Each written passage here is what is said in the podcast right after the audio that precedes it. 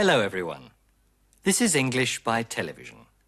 It's Unit 29 today The Inventor. Many British people enjoy inventing things as a hobby. There are many famous inventions and discoveries which come from Britain. In the 18th century, the age of the Industrial Revolution, James Watt, a Scotsman, developed the steam engine. And in the early 19th century, George Stephenson invented the first locomotive. In 1825, the first railway with Stephenson's locomotive, Rocket, ran from Stockton to Darlington. James Hargreaves invented a spinning machine, die Feinspinnmaschine. And the textile industry developed very fast after the invention of the power loom by Edmund Cartwright. Ein Engländer erfand also den ersten brauchbaren mechanischen Webstuhl. All sorts of inventions and discoveries, not only British ones, are displayed in the Science Museum in London. Russell's an inventor this time. Let's see whether his inventions are good enough to be shown in a science museum. Dear Mr. Grant, Thank you very much for your letter. We are very interested in your inventions. If it is convenient for you, our household gadget expert, Dr. J. Egan, will visit you on Wednesday, the 19th of March at 11 a.m. Yours sincerely, Western Gadgets Limited.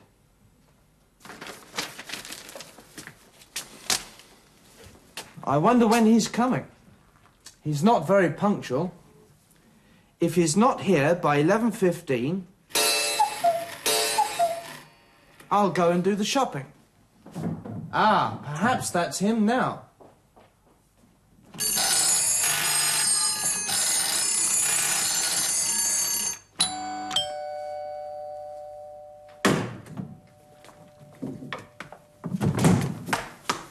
Good morning. Good morning. I'd like to speak to Mr. Grant. That's me. What can I do for you? I've got an appointment to see you. I'm from Western Gadgets Limited. Ah, but I was expecting Dr. Egan. Oh, that's right, that's me. Pleased to meet you. Do come in. Would you like to sit down? this is one of your inventions, isn't it? If I needed a new armchair, this would be just the thing. Have you already sold the idea to anybody? No, not yet. Well, if you showed me how to sit up straight, we could talk business. Yes, of course. I'm so sorry. Um, if you want to lie down, you press this button, and if you want to sit up, you press this one. Very interesting. A good idea. Would you like something to drink? That's my remote controlled drink bar over there. Remote controlled? Yes, you don't have to get up. This is the control panel. You can choose from tea, coffee, orange juice, or milk. If you press this button, it'll make black coffee. And if I pressed this button, milk, it would make white coffee. No, you'd get milk. Uh, but if you want white coffee, press the two buttons, coffee and milk. All right.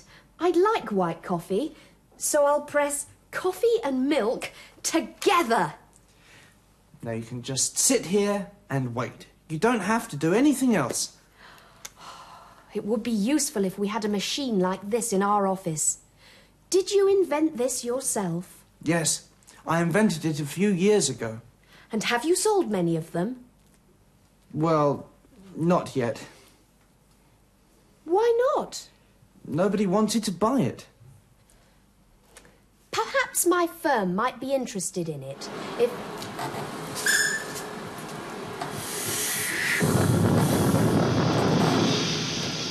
Oh dear.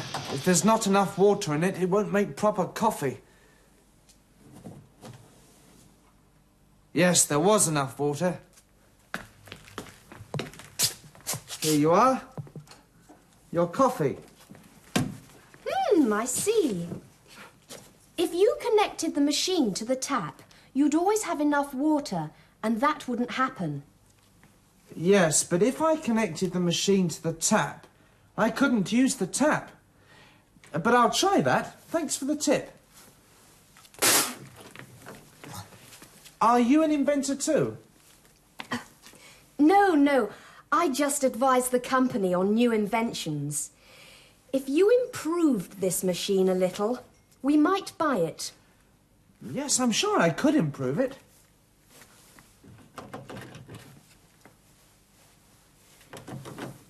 Is this the only work you do? Inventing, you mean? Uh, yes, it is.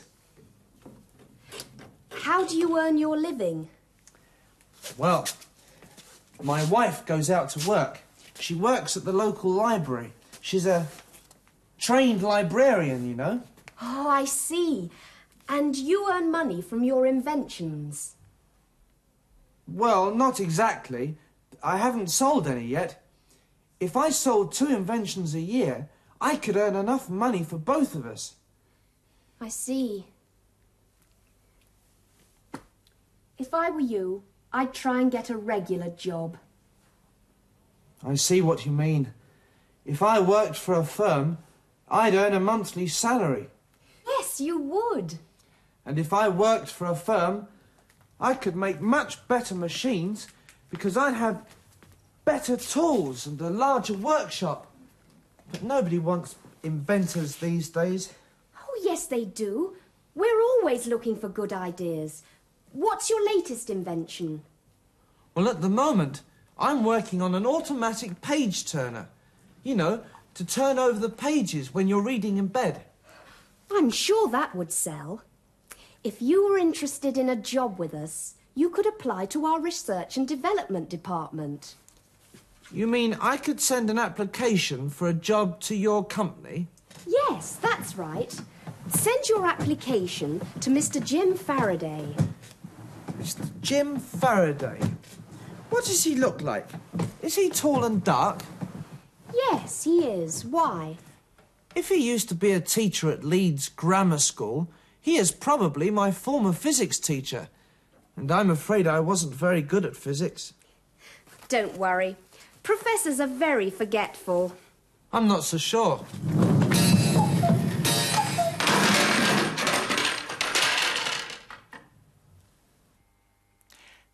If you listen carefully, you'll understand everything. Heute war es nicht besonders schwierig herauszubekommen, was neu war. Sie haben die vielen if-Sätze gehört. Es geht also um die sogenannten Bedingungssätze, Conditional Clauses. Sie sind nicht schwierig zu bilden, aber es gibt ein paar Punkte, die wir uns genau merken müssen. Sie kennen die Konditionalsätze im Deutschen. Wann benutzen wir sie? Wenn wir eine Sache von einer Bedingung abhängig machen. Ich wette zum Beispiel im Fußballtoto und sage, wenn ich gewinne, kaufe ich mir ein Auto. Im Englischen sage ich, if I win, I'll buy a car. Now listen to Russell. If he's not here by 11.15, I'll go and do the shopping. Wenn er bis 11.15 Uhr nicht da ist, werde ich zum Einkaufen gehen. Gehe ich zum Einkaufen. Die Möglichkeit, dass er bis 11.15 Uhr da sein wird, liegt noch in der Zukunft. Es besteht also durchaus noch Hoffnung, dass er bis 11.15 Uhr kommt. Das ist also die Form, die wir verwenden, wenn es uns als durchaus möglich erscheint, dass eine Bedingung verwirklicht wird. Ich habe gesagt, die Möglichkeit liegt noch in der Zukunft. Trotzdem haben wir im if-Satz die einfache Gegenwart. If he's not here by 11.15, im Hauptsatz steht die Zukunft mit will. I'll go and do the shopping. Vergleichen Sie noch mit den folgenden Sätzen. If you press this button, it'll make black coffee. If there's not enough water in it, it won't make proper coffee. If you press this button, it'll make black coffee. If there's not enough water in it, it won't make proper coffee. Im If-Satz Gegenwart, im Hauptsatz will future. Now listen to Russell again. If you want to lie down, press this button. And if you want to sit up, press this one. If you want to lie down, press this button. Im If-Satz haben wir hier wieder die Gegenwart, im Hauptsatz die Befehlsform, den Imperativ. Wir merken uns also, wenn die Bedingung nach unserer Meinung erfüllbar ist, steht im If-Satz die Gegenwart, im Hauptsatz das Futur oder der Imperativ. Now let's listen to another type of if clause. If I worked for a firm, I would earn a monthly salary. Wenn ich für eine Firma arbeiten würde, würde ich ein monatliches Gehalt beziehen. I would verkürzen wir natürlich in der gesprochenen Sprache zu I'd. I'd earn a monthly salary. Auch hier liegt die Entscheidung in der Zukunft, aber hier handelt es sich mehr um eine theoretische Annahme. Das wenn wird gleichsam betont. Now here's another example. If I pressed this button, it would make white coffee. It would be useful if we had a machine like this in our office. Wir merken uns also, wenn wir die Bedingung als eine rein theoretische Möglichkeit ansehen, steht im If-Satz die einfache Vergangenheit, das Simple Past. Und im Hauptsatz verwenden wir would. Oder wenn wir die Folgen etwas behutsamer ausdrücken möchten, sagen wir could oder might statt would.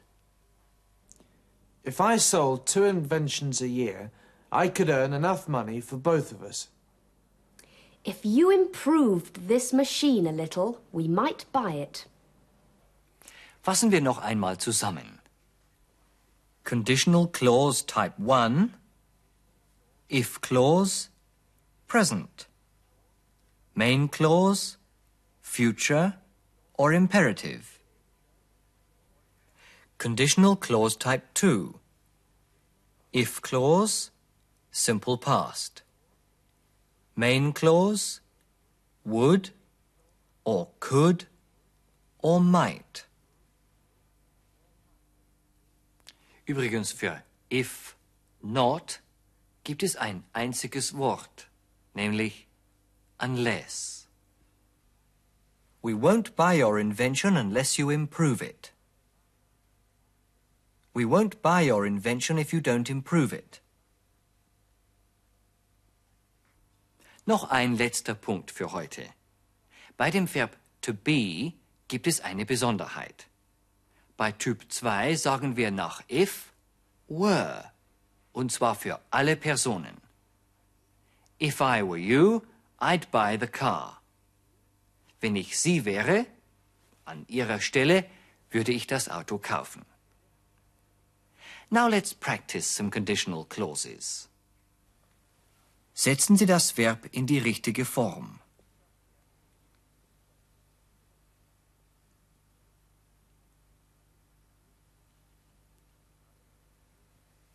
If you hurry, you'll catch the train.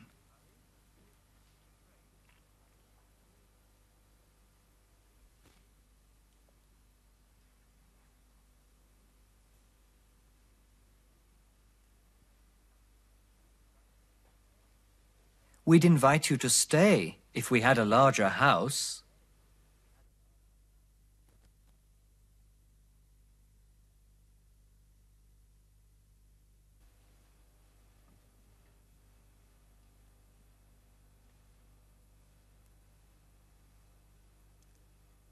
You'd learn English more quickly if you went to Britain.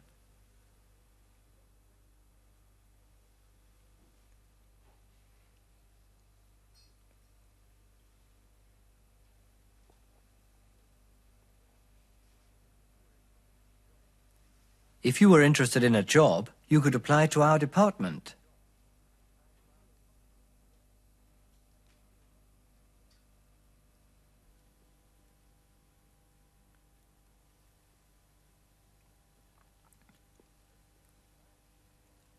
Don't miss the Science Museum if you go to London.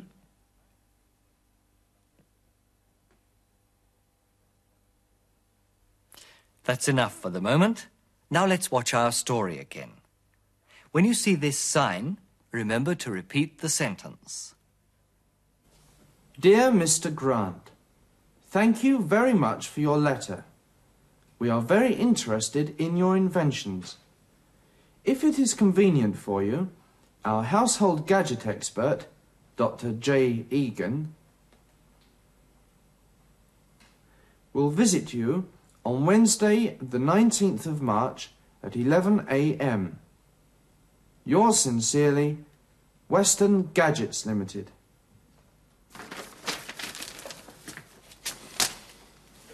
I wonder when he's coming. He's not very punctual. If he's not here by 11.15, I'll go and do the shopping. Ah, perhaps that's him now.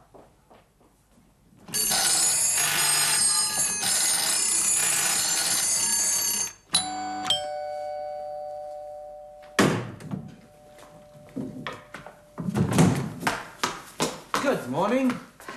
Good morning. I'd like to speak to Mr. Grant.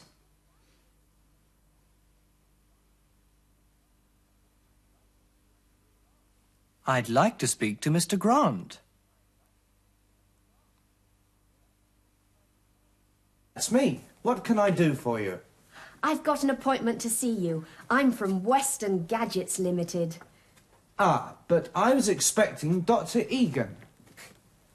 Oh, that's right, that's me. Pleased to meet you. Do come in. Would you like to sit down? this is one of your inventions, isn't it? If I needed a new armchair, this would be just the thing.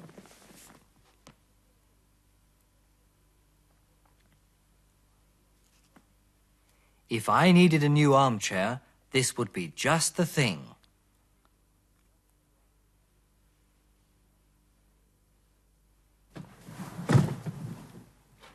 Have you already sold the idea to anybody? No, not yet. Well, if you showed me how to sit up straight, we could talk business. Yes, of course. I'm so sorry. Um, if you want to lie down, you press this button, and if you want to sit up, you press this one. Very interesting. A good idea. Would you like something to drink? That's my remote controlled drink bar over there. Remote controlled? Yes, you don't have to get up. This is the control panel. You can choose from tea, coffee, orange juice, or milk. If you press this button, it'll make black coffee.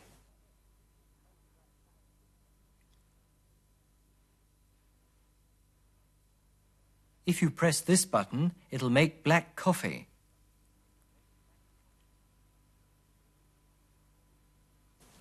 And if I pressed this button, milk, it would make white coffee. No, you'd get milk. Uh, but if you want white coffee, press the two buttons, coffee and milk. All right, I'd like white coffee, so I'll press coffee and milk together. Now you can just sit here and wait. You don't have to do anything else. It would be useful if we had a machine like this in our office. Did you invent this yourself?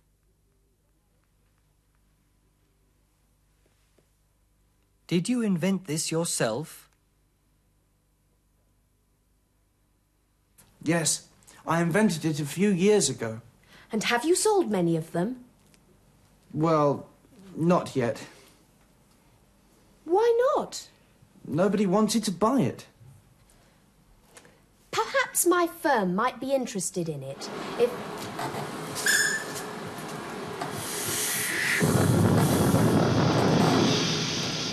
Oh dear, if there's not enough water in it, it won't make proper coffee.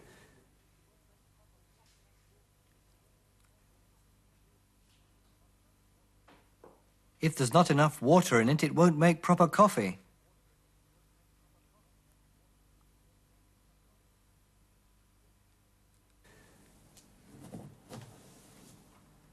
Yes, there was enough water. Here you are. Your coffee. Hmm, I see. If you connected the machine to the tap, you'd always have enough water, and that wouldn't happen. Yes, but if I connected the machine to the tap, I couldn't use the tap. But I'll try that. Thanks for the tip. Are you an inventor too? No, no. I just advise the company on new inventions. If you improved this machine a little, we might buy it.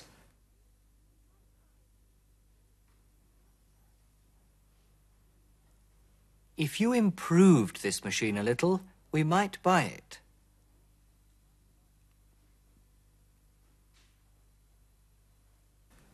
Yes, I'm sure I could improve it.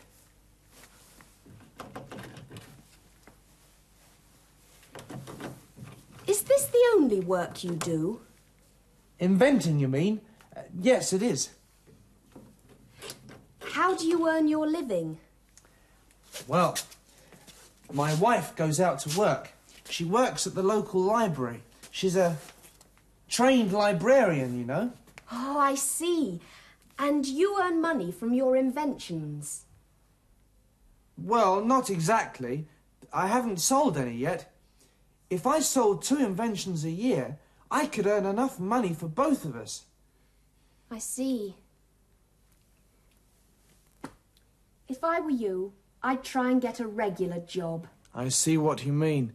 If I worked for a firm, I'd earn a monthly salary.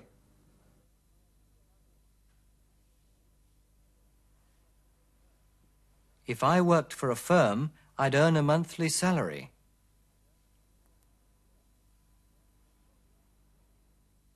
Yes, you would. And if I worked for a firm, I could make much better machines because I'd have better tools and a larger workshop. But nobody wants inventors these days. Oh, yes, they do. We're always looking for good ideas. What's your latest invention? Well, at the moment, I'm working on an automatic page turner. You know, to turn over the pages when you're reading in bed. I'm sure that would sell. If you were interested in a job with us, you could apply to our research and development department. You mean I could send an application for a job to your company?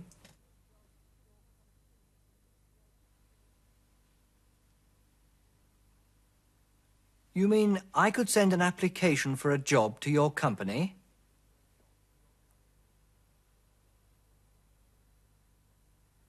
Yes, that's right. Send your application to Mr. Jim Faraday.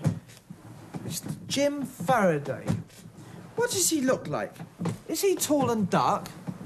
Yes, he is. Why?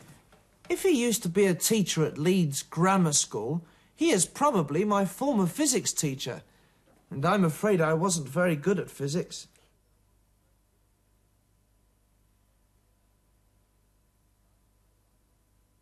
And I'm afraid I wasn't very good at physics.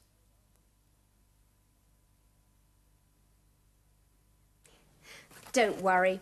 Professors are very forgetful. I'm not so sure.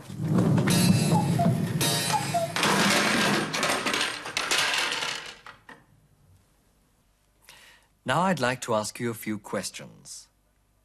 Do you remember who developed the steam engine? Was it Michael Faraday, James Watt, or Thomas Edison?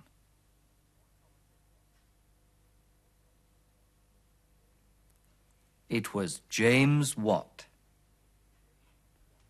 In what century did he build his steam engine? Did he build it in the 16th century, in the 17th century, or in the 18th century? He built it in the 18th century. Where can you see some famous inventions in London? In the Science Museum? In the Victoria and Albert Museum? Or in the British Museum?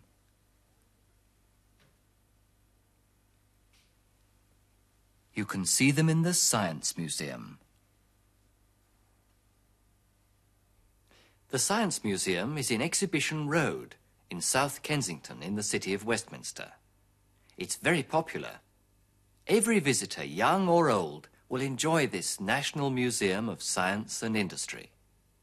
A student of engineering can study the whole history of science and engineering here, from the first steam engines, cameras, and printing machines, to the latest developments in spaceflight, electronics, or nuclear physics. There's a special children's gallery. Demonstrations show the development of transport by land, sea, and air. Methods of communication and sources of mechanical and electrical power. Let's finish our program with some communication practice. Eine Bekannte will Sie besuchen. Sie teilt Ihnen in einem Brief mit, wenn es Ihnen recht ist, werde ich Sie am Mittwoch um 11 Uhr besuchen. Wie lautet der Brieftext?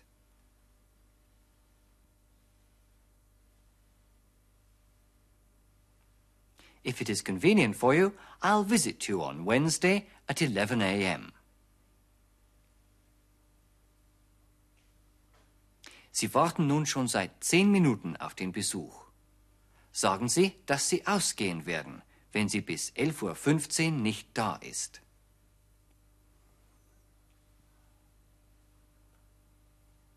I'll go out if she isn't here by 11.15.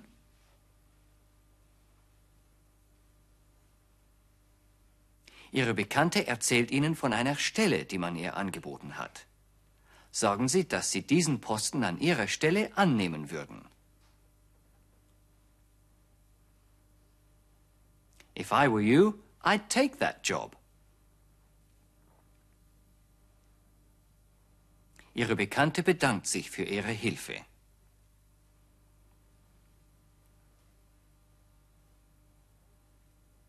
Thank you so much for your help.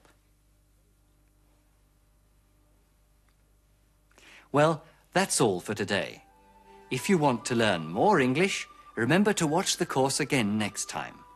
Goodbye for now.